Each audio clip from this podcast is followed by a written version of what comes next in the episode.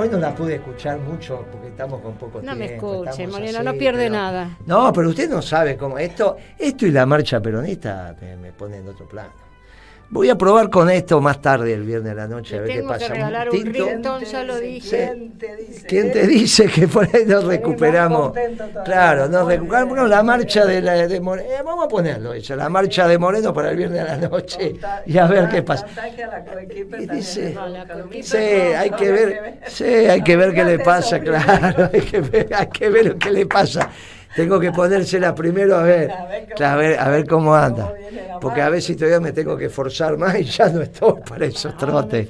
Ya no estoy para esos trotes. Hágame el favor, Moreno. Estamos, porque ya uno está como la economía, ¿vio? Se va, se va, eh, se va, se va poniendo. Se va. La economía, la economía, fíjese, dos o tres ítems. Sé que tocaron un tema muy sustantivo con, con Pablo, que fue la carta increíble que va a quedar en los anales de los presidentes del Banco Central, esa carta increíble que mandó Peche sobre el tema de la, de la LELI, que es una cosa increíble. Pablo, Pablo estaba absolutamente indignado. Me dijo, no, nunca pensé que iba a vivir para leer esta barbaridad de un presidente de un Banco Central. Bueno, pero hay, hay dos o tres temas más que me que- querría resaltar.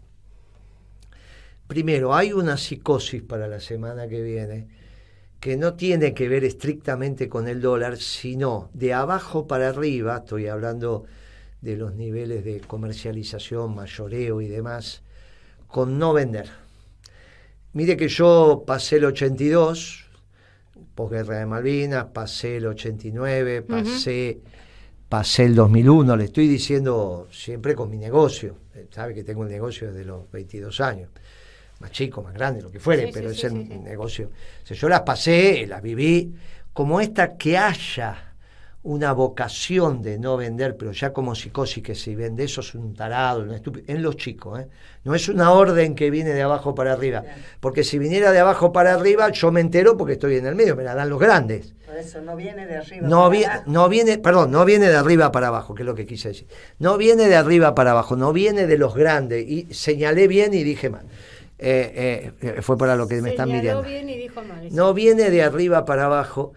Eh, esto es algo que se fue generando abajo en los minoristas, en los petit mayoristas, en los distribuidores. No vendamos, no vendamos. Digo, para los muchachos que, que van a empezar a hablar desde las teorías conspirativas, les digo, mire, piénsenlo, no viene de arriba para abajo. Los de arriba, y esto se empieza a ver en los medios, hoy con eh, Babi Echecopar y me dijeron lo mismo con Feynman, empiezan a decir que hay que votar a masa. Con lo cual yo le decía a mi, a mi amigo Mariotto hoy, qué divertido que vas a votar lo mismo que Babi Echecopar, porque Babi Echecopar dijo hoy que no se puede votar a Burris, que hay que votar a masa en su programa. Está bien que lo de eh, eh, este, Patricia es un desastre y que hay que votar a masa. Que mi ley marcó la raya, que es lo que dijo Feynman. Feynman dijo, mi ley tras una raya. Y nosotros tenemos que estar del lado de, enfrente de, de, De. Y del lado enfrente de mi ley está Massa, lamentablemente no está Patricia, ya está, bla, bla. O sea, eh, como siempre, se vuelve a armar la Unión de... Lo único que empezamos a estar los peronistas, pero es muy interesante esto, porque ellos dicen, vamos a votar a Massa y, están... Con lo cual, lo que está pasando en la economía es de desorden de la economía. Hay un personaje que tuvo en tres gobiernos fracasados y se llama Moró. Es el único, por un tema generacional. Moró fue funcionario de Alfonsín, fue funcionario de la Rúa y ahora también, si no es funcionario diputado, defiende este gobierno. Moraleja, donde esté Moró, usted siempre piense, no por Moró, yo lo aprecio, me parece un tipo, pero la verdad que como análisis de factibilidad de un gobierno, usted esté en contra de el del otro lado de lo que dice Moró. Digo porque Moró va a empezar con el... Miren muchachos, esto es de abajo. Se está armando de abajo, igual que los votos de, de Milei. Es de abajo el tema, no es de los factores de poder. No es racional. Lo- le dijimos, mire, que los factores de poder no están con Milei. Bueno, es un poco racional por la propia experiencia de. Yo lo ve- No, le no, contaba eso que hoy estaba escuchando a un, a un comerciante minorista de Urlinga, Claro. planteando esas cosas y planteando que Muy él ve bien. la misma problemática con otros comerciantes, Usted me decía de la luz, la de lomas, de esto, decía el hombre. O sea que lo que estamos hablando es una que no sabemos muy bien cómo, pero arrancó, es esa cosa, un error, ¿eh? Un error garrafal, se van a perder ventas, pero eh, esa psicosis está. Segundo tema, la política monetaria es muy restrictiva. Peche está haciendo una política monetaria restrictiva. Entonces, ¿de dónde salen los pesos para comprar dólares? Tiene dos fuentes los pesos para comprar dólares. Una fundamental, que es la concentración, no, no, es una política monetaria restrictiva, ah, entonces que no están emitiendo al nivel de la inflación, no que no están emitiendo, pero si emiten 2, 3% con respecto al mes pasado y la inflación fue 12, 13, en términos reales cayó la diferencia. Es el mayor menor menor y le da la caída en capacidad de compra de los billetes, ¿está bien? O sea, esa inflación hace que para mantener la capacidad de compra usted tendría que tener más plata. Como no la tiene, obviamente hay menos transacciones. Bueno, muy bien. ¿Qué es lo que pasa? ¿Se entiende esto que digo o lo digo? no, no se entendió. Sí, se entiende. Ah, bueno, pues estaba mirando a, Pimpi si lo entendía. Y si lo entendió, eh, se entiende. Ya está, si lo entiendo yo. No, no, porque usted siempre es la que me, estaba. Ama de, yo te vigilo, claro. No me vigiláis, entonces todas las amas de casa. Ya se hace así todo enredado y que volver a Bueno, pero esto se entiende. Entonces, eh, hay una política monetaria restrictiva. Entonces, ¿de dónde sale el dinero para comprar los dólares? Lo que pasa es que la distribución del ingreso en la Argentina hoy es peor que con Macri. ¿Cómo sabemos que es peor? No, es peor porque hay más pobreza. Que haya más pobreza y bastante más hoy, no es el 40. Hoy estamos pegando en el 60 de pobreza, no es el 40. El 40 es 31 de marzo, no hoy. Esa, eso que publicó el INDEC es promedio del semestre, primer semestre, 31 de marzo, que sería el promedio, digamos, matemático. Hoy ya estás al 30 de septiembre y más, ya eh, estás en, octubre. Con lo cual, la distribución del ingreso con esta tremenda pobreza es peor que con Macri. Con lo cual, la plata que le podés devolver o hacer a poquita, le sacaste un montón, pero esta, por eso la pobreza, le devolviste algo rápidamente, vas a Coto y terminó en el mismo lugar. Coto Molino, Coto Eto, Coto... Vas a, terminó en el mismo lugar en una vueltita. O sea, en un ratito terminó en el mismo lugar. Vos le pagaste a Coto, Coto le pagó al proveedor, terminó en el mismo lugar. Con lo cual esa montaña de plata, esa montaña de plata, es la que está presionando por el dólar. No porque emitiste plata, emitiste también, pero poquito. Es porque la distribución del ingreso está peor que con Macri. Piensen los muchachos del progresismo. Si con la distribución del ingreso que tenía Macri perdió la selección a pesar de haberse endeudado en 44 mil millones de dólares, 44 mil, 45 mil, que fue lo que desembolsó el fondo finalmente. Imagínate con esto que es peor y sin la plata del fondo, porque la plata que te manda el fondo es para pagarle al fondo. O sea, no, no hay que ser muy eh, perspicaz para darse cuenta cómo viene. Con lo cual, la distribución, lo primero es una psicosis, segundo, hay una distribución del ingreso espantosa, peor que con Macri que genera esto. Porque lo que yo estoy diciendo que no viene de arriba para abajo es el, no vender. No es que no te están entregando, no es que Coto no está abierto. Estoy diciendo que los de abajo no saben cómo cubrirse y dicen, no vendamos, no vendamos, el que vende es un tarado, el que... ¿Está bien? Y es una voz que corre de abajo. ¿Quién compra dólares? El que se la lleva por la distribución del ingreso, cuando lo poquito que das en una vueltita, en una semana, está en el proveedor, allá arriba había Coto decir, el que Lo poquito que el gobierno, a través de tanto los 13 mil el abanico de anuncios que hizo, pone en la familia, inmediatamente va a engrosar porque eso, la capacidad de... Cuando el progresismo dice que eso es distribución del ingreso, porque le diste la plata, digo, qué pavotes que son. en la primera compra terminó en el mismo lugar. Con el 12% de inflación. Claro, en, la primera compra terminó en, el mismo lugar. Y el tercer componente es que aumenta algo que técnicamente se llama la velocidad de circulación del dinero. Nadie quiere quedarse con plata. Usted tiene 10 mil pesos ahora, supongamos que tenemos ese alburguite, y no, ya mira porque no lo tiene. Invite, que invite. Claro, los gasta va y los gasta antes que aumente. Gaste, gaste. antes que aumente. A, Pimpi no hace falta decirle gaste porque usted sabe cómo es Pimpi. Yo, hago una gran circulación. gran, una gran circulación. no me quedo con nada. pero Pimpi Es, gastadora por naturaleza. Entonces, Entonces, la velocidad de circulación de dinero es cuánto tiempo la plata que recibiste queda en el bolsillo. Vos te das cuenta que con esta inflación tendés a gastar la plata. Con lo cual, al aumentar la velocidad de circulación, aunque vos emitas poco, al aumentar la velocidad es como si estuvieras emitiendo mucho.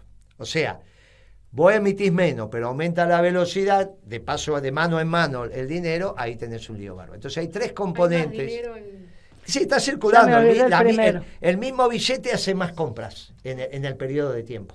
Ya me olvidé la primera. La primera es la psicosis esta de, que, ah, de, los comerciantes. De, los comerciantes De no vender. La porque no saben cómo cuidarse.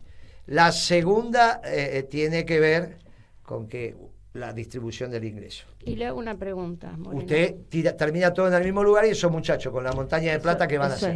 y la tercera, la velocidad. Ahora, esa, esa velocidad de circulación, si los de abajo deciden no vender. Bueno, en realidad lo que va a pasar es que los pocos, los que vayan a vender van a aumentar el precio, porque es como la estación de servicio. Entonces, bueno. Mm. Claro, es como la estación de servicio. O hay desabastecimiento o va a haber aumento de inflación, aunque no haya venta, porque los negocios que estén abiertos van a tener más cola. Claro. Van a este tener más cola y suben los y es, cuando vos decís una crisis es cuando todas las soluciones no, son, malas. Todas las respuestas son malas. Ahora, en el medio y esto, por eso pongo Moró, muchachos, es lo mismo lo que está pasando, no tengo nada con Moró. Pero casualmente él estuvo de acuerdo con estos tres gobiernos fallidos. Es una anécdota, es una anécdota. Pero es para que del otro lado entendamos cómo es la cabeza de esta gente. Que es lo mismo que Santoro y es lo mismo que estos radicales socialdemócratas que están con Cristina. Son, es esa cabeza que no funciona. Eh, son los Ibarra, son, no funciona, también de que Ibarra no viene del radicalismo, pero son esas cabezas socialdemócratas que no funcionan, muchachos, no, no funcionan. Y por eso, cuando, en la cuando empieza la década ganada, están en contra, nos va bien, y cuando ellos se suman al gobierno, porque les parece que ahora sí es un buen gobierno, va como va y ni hablemos cuando termina eligiendo a Alberto. Ahora, como si esto fuera poco, te viene Insadual. Y lo de Insaurralde, vamos a, fijar una situación desde, desde lo que me pasó personalmente, porque con todo cariño pienso que, sirve contar lo que a uno le pasó. Usted iba adelante mío en la peregrinación, porque salió más temprano. Sí. Pero nosotros salimos a las diez y media más o menos de Liniers. Eh, en la parte de la columna que íbamos nosotros, mm. durante dos, tres horas se dejó de rezar. Ni el rosario, ni esto, ni aquello. Lo único que circulaba eran los, los, videos, los spots de Insalvable. Porque iban de mano en mano, se dejó de rezar. Hubo dos, tres horas que no se rezó el rosario, no, no se rezó. Eh, y de lo único que se hablaba, está bien, en el grupo nuestro, un grupo más político, pero era general, porque hablábamos con otros, la parada, era era generalizado. Tuvo un, impacto tremendo. A mí me pasó un debate con un periodista radical mendocino, que la verdad que los primeros 10 minutos me la aguanté, los segundos 10 minutos no, no, me la aguanté, o 7 minutos me la aguanté, 7 no, que empezó con el peronismo bonaerense y esto y aquello. Y entonces yo saqué el tema del gobernador de, Mendoza de cómo se financia la política. Y no, no, pero estamos hablando de Isidrales, no, ya se agotó Isidrales. Ahora vamos a hablar de Cornejo, que aparte quería separar a Mendoza de la Argentina. Y ahí el tipo está dando vuelta. Ahí fue un tuit que tuvo miles de reproducciones, sobre todo en Mendoza. El periodista radical dice, lo que pasa, Moreno, que nosotros vemos lo que sale en, en las redes si lo de Cornejo no sale en las redes, para mí no existe. O sea que Cornejo es inocente de toda inocencia, da a entender eso. Entonces yo le digo, eh, el delito es delito al margen de que se publicite o no se publicite. Si no, vos buscas a los giles. Y él dice, sí, buscamos a los giles. ¿no? Eh, muy interesante ese TikTok. Después voy al programa de, de, de Méndez, ahí en Extra, y sale este tema, el lunes, el martes, el lunes creo, y yo le digo, mire, lo que pasa es que los conservadores lo hacían bien, desayunaban con Don Periñón.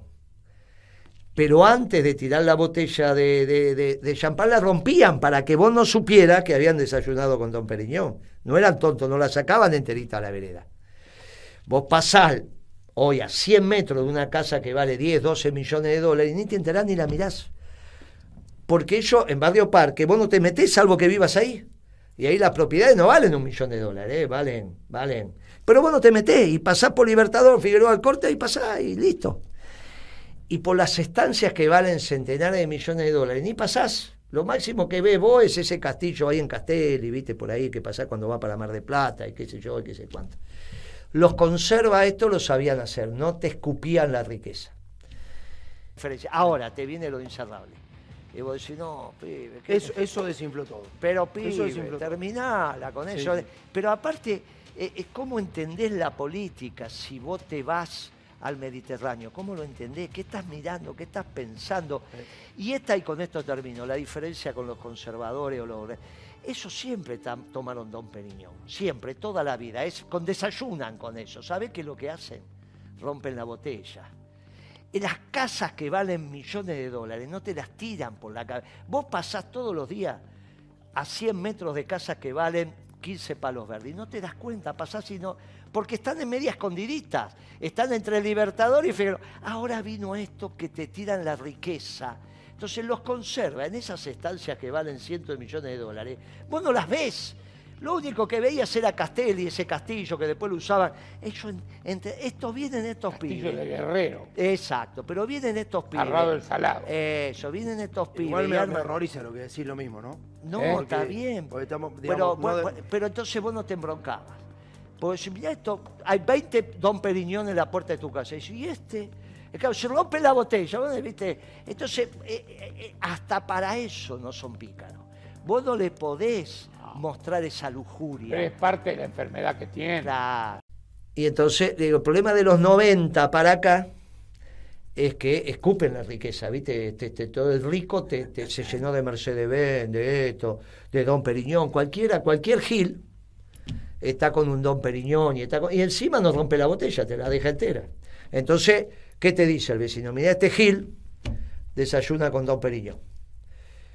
Ahora, ese comentario de un muchacho enfermo, porque es el y pecador, porque es el pecado de la lujuria. Es el pecado de la lujuria, te habilita a decir, como hombre de la creación, mire, pecó, delito y seguramente para mí debe haber algún delito, pero lo salvará, lo, resolverá la justicia, no es lo mío. Yo hablo desde el punto de vista moral y ético. Lo agarra Jonathan Viale y Jonathan Viale dice, mire lo que dice el peronismo, en boca de Moreno. El problema no es el delito, el, problema es que muestra la botella. ¿Qué más dijo Moreno? Consejo de bandido. Si vos te tomás un champán, escucha creepy porque está buena. Si vos te tomás un champán Nadie te tiene que ver. Una lectura. Muy bien. Jonathan Viale, dije eso ayer en Crónica, bueno, no le da. El padre lo trataba a Jonathan como Franco trataba, trataba a Mauricio. Igual, porque me lo dijo a mí. No le da la cabeza. Después me empezaron a llamar, me dijeron, tanto es así que lo echaron de CNN por eso. Bueno, ya lo vamos a hablar específicamente con Jonathan Viale. Pero hoy lo escribió La Borda en La Nación. Igual, hizo un artículo que escribe lo mismo, La Borda, que es el Chris Baum de, La Nación, o sea, es el editorialista, es el jefe de redacción. No Guillermo La Borda, ¿eh? Fernando.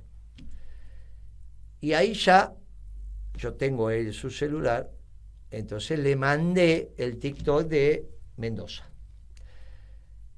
y le digo, mira, esto es lo que yo dije, discutiendo, es el periodista el que dice que no es delito, no Moreno, escúchalo. Él lo escucha. La fuente, claro. Claro, él lo escucha y me dice, bueno, bueno, pero lo de las botellas de champán que yo le había dicho, tampoco dije eso. Dice, mandame donde, cómo vos dijiste. Entonces le pido a un compañero que me haga el corte, del programa extra, de Tarde Picante. A los dos minutos el compañero Chevalier me lo mandó, dos minutos, eh, me lo mandó, son unos pibes expertos, y se lo mando a, cuando estaba por empezar el programa, Tarde Picante, hablamos con la borda ya por teléfono. Y empezamos una discusión. Bueno, yo no te quise ofender, mirá, bueno, ahí está el juego mío, ¿no? Pues yo soy un tipo estoy caminando a Luján, soy de misa semanal. Vos no me podés decir que yo no entiendo lo que es el pecado de lujuria. Lo entiendo. Vos cuando decís que yo no entiendo el pecado de lujuria, tentás con mi honor. Le digo, yo no soy funcionario, no sé. Vos podés decir cualquier cosa. Menos que yo no sé cómo es el pecado de lujuria. Bueno, pero eso es más que un pecado. Sí, pero eso lo tiene que decir la justicia. No lo tiene que decir Moreno. Empezó seguramente, seguramente, si vos me das mi opinión, pero yo no soy juez ni soy la justicia. Tiene que investigar, ni vos podés decir. Cuando la justicia... Sí, me dice, tenés razón. Bueno, muy bien. Entonces, ¿qué tiene que ver lo de las botellas de champán si yo dije que es lujuria?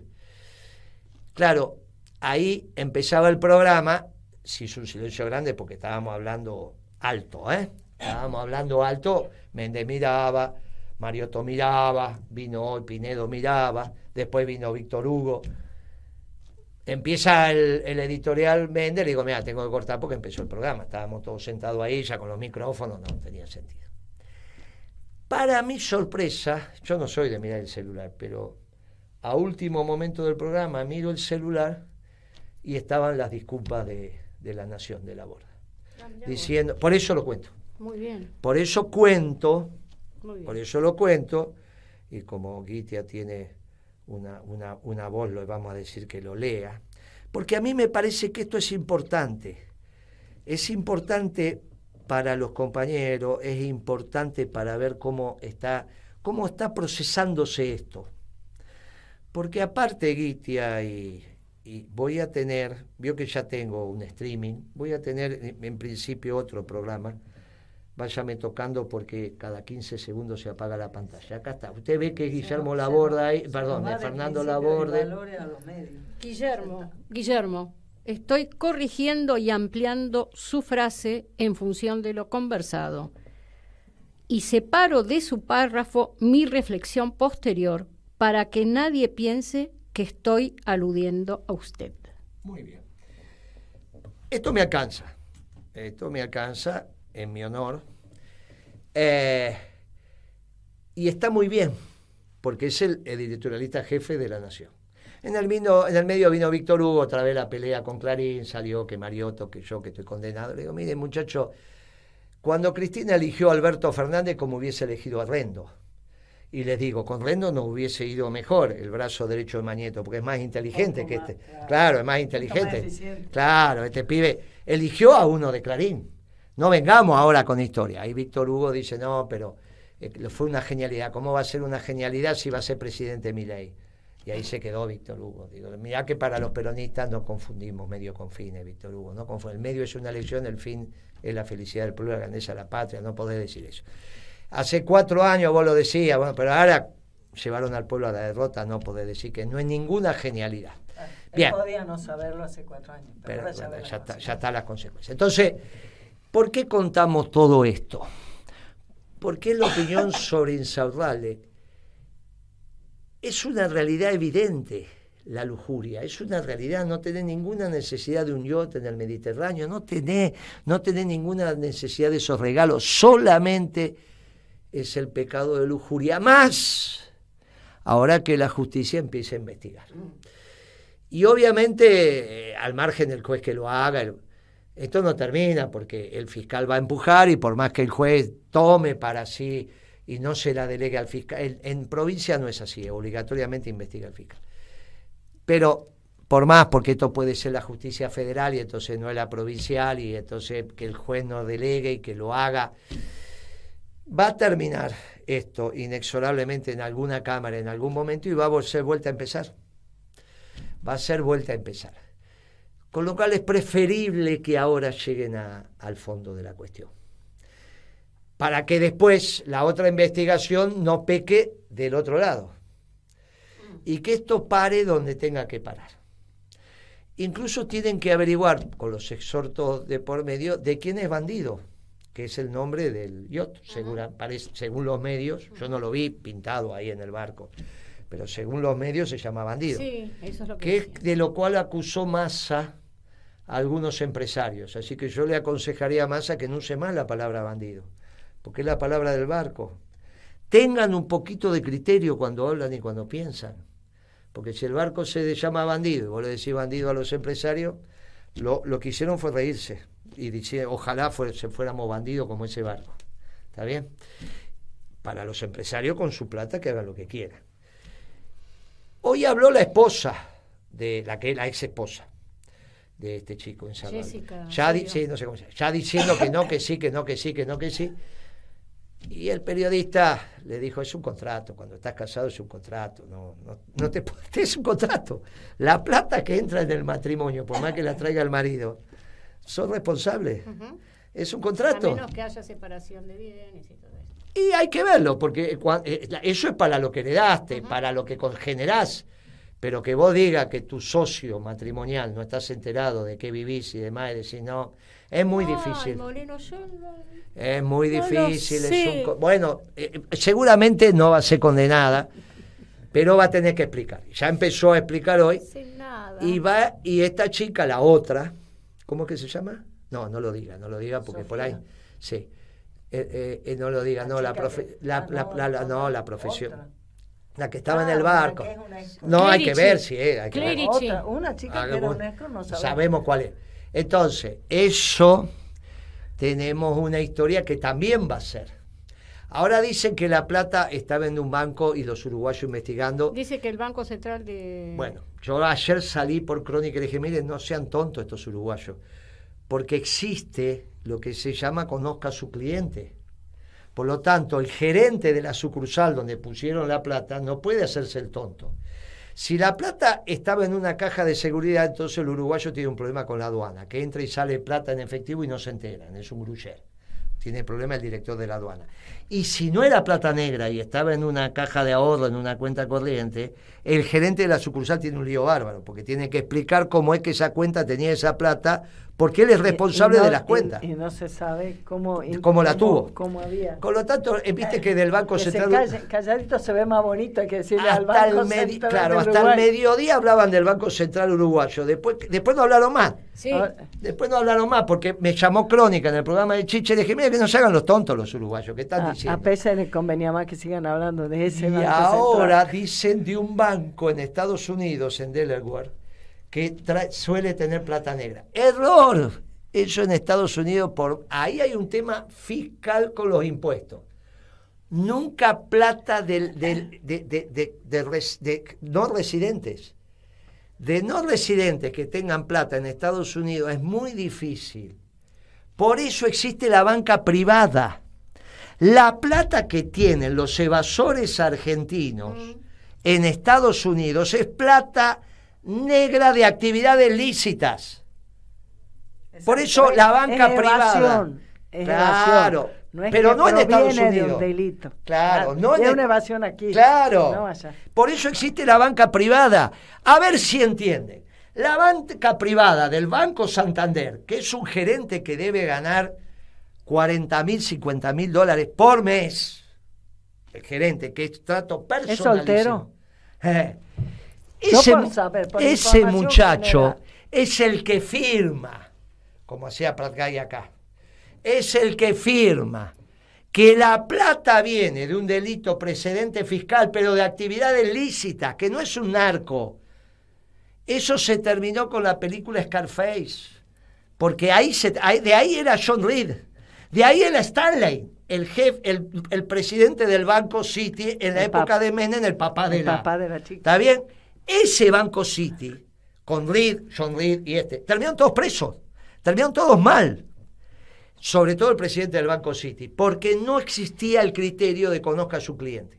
La banca privada de estos grandes bancos es la que garantiza que viene la plata de una actividad lícita que evadió impuestos.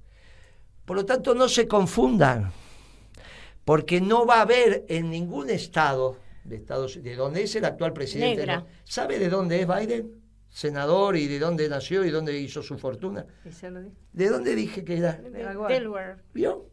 De ahí. De ahí viene Biden, por eso lo del hijo, cuando Trump le dice... que tiene un problema con Guarda con tu hijo que el tema del gas y las armas en Ucrania. Porque ese es las Bahamas de Estados Unidos, es ese estado. Pero ojo, no para el narco. El narco en Estados Unidos es otra cosa, entonces tienen que conocer al cliente.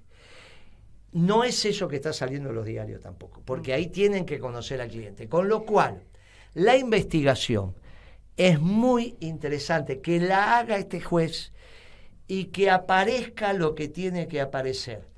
Y con esto termino. ¿Sabe por qué Guitia? Porque acá vale de vuelta Maradona, ¿no? Esa frase de cuando se la dijeron en el auto, que, que le deje de y que se dedique que me acaban de robar. no, no, no digo eso. Cuando Maradona en un extraordinario gesto le dan el micrófono con la cancha de boca, creo, llena, creo que era la cancha de boca, pero podría haber sido la de Ñul también. Mm, y dijo, y dijo, la pelota no se mancha. La pelota no se mancha. Y yo le digo a los compañeros, la doctrina no se mancha. Pecadores, sí, pero la doctrina no se mancha. Por lo tanto, que hagan la investigación hasta el final, esta justicia federal, este que es el hermano no sé de quién, no se aflijan, porque eso va a poner en el lo que hay que poner, lo que hay que hacer, lo que hay que háganlo. Aparte, el pecado de lujuria. El pecado de lujuria no es tener esas joyas que usted tiene, Pimpi. Usted las puede seguir ah, teniendo. No, yo ¿eh? las tengo aseguradas. Las puede, tener, las puede seguir teniendo. No, el pecado de lujuria todos nos damos cuenta lo que es. Y esto es lo que lastima el alma y por eso la campaña la paralizaron. Porque ante el pecado de lujuria no hay que hacer. El pecado de lujuria no hay que hacer. Tienen que empezar con el hombre pidiendo perdón y después seguiría todo lo demás. Mm. No hay que hacer. Pecado de la gula, bueno, ponero. El de lujuria, muchachos, el de lujuria lastima enormemente al pueblo. Esto es lo que ha acontecido, esto es lo que ha pasado. Me parece que sirvió lo que contamos. Y gracias a la borda, porque se portó como un caballero. La nación se portó correctamente. Hay que ver cómo sale, cómo saldrá la nota, cómo saldrá el pedido de disculpas. pero para mí, con el tema de la borda está terminado. Queda Jonathan Viale, que ya lo vamos a hacer porque cuando no venga nadie al debate, vamos a debatir con los periodistas y mire que lo tengo a Feynman desde que cuando empezó a hablar. El video de Feynman y contestándole. El video de Feynman y contestándole. Va a estar re divertido. Y todo en los medios. Y todo, todo circulando por todos lados. No vayas a querer convertir esto en el cuarto de hora de Moreno, ¿no? que no sea que te haga no, la misma Eso se juegue, ¿eh? eso toca los jueves. Uno va a tocar los miércoles, el otro va a tocar los jueves. Así que ¿quién le dice que no? No, no, no empezamos. Claro, si total no estamos juntando votos ahora, ahora estamos organizando el peronismo. Y para organizar el peronismo en sus ramas nada mejor que poner blanco sobre negro. La verdad, hermano. Claro. De eso veníamos hablando claro. cuando La verdad, porque eso, esto es lo que, lo que falta, la falta de nunca moral. Hago, nunca hago publicidad del artículo, los artículos que va a salir, pero si sale el lunes que viene en Baez con Chaliú y con Walter, el y con Roberto, no, no es, es, con la colaboración de Roberto, es sobre la justicia social. ¿Por qué está equivocado? ¿Por qué está equivocado? Porque está muy mal lo de Milei. Divino tesoro, ¿cuál es el divino tesoro? La justicia social, ese es el nombre. Y entonces explicamos por qué están equivocados. ¿Qué es lo que tendrían que haber hecho en el debate? Explicarle al Milei que la justicia social no es un delito. Pero claro, no están en condiciones de explicarle. Entonces le escribimos un artículo con Pablo, que él había adelantado ya el viernes pasado, para decirle, miren muchachos, la justicia social no es un delito. Mirá si estaban ustedes. Estamos en búsqueda. Toda sociedad que se precie de tal tiene que ir en búsqueda de, la justicia social. Gracias, le pedimos disculpas. el tema, el tema valía, el tema valía. El tema valía este atraso. Gracias. Un abrazo a los compañeros, a las compañeras y un buen fin de semana y hasta el próximo viernes.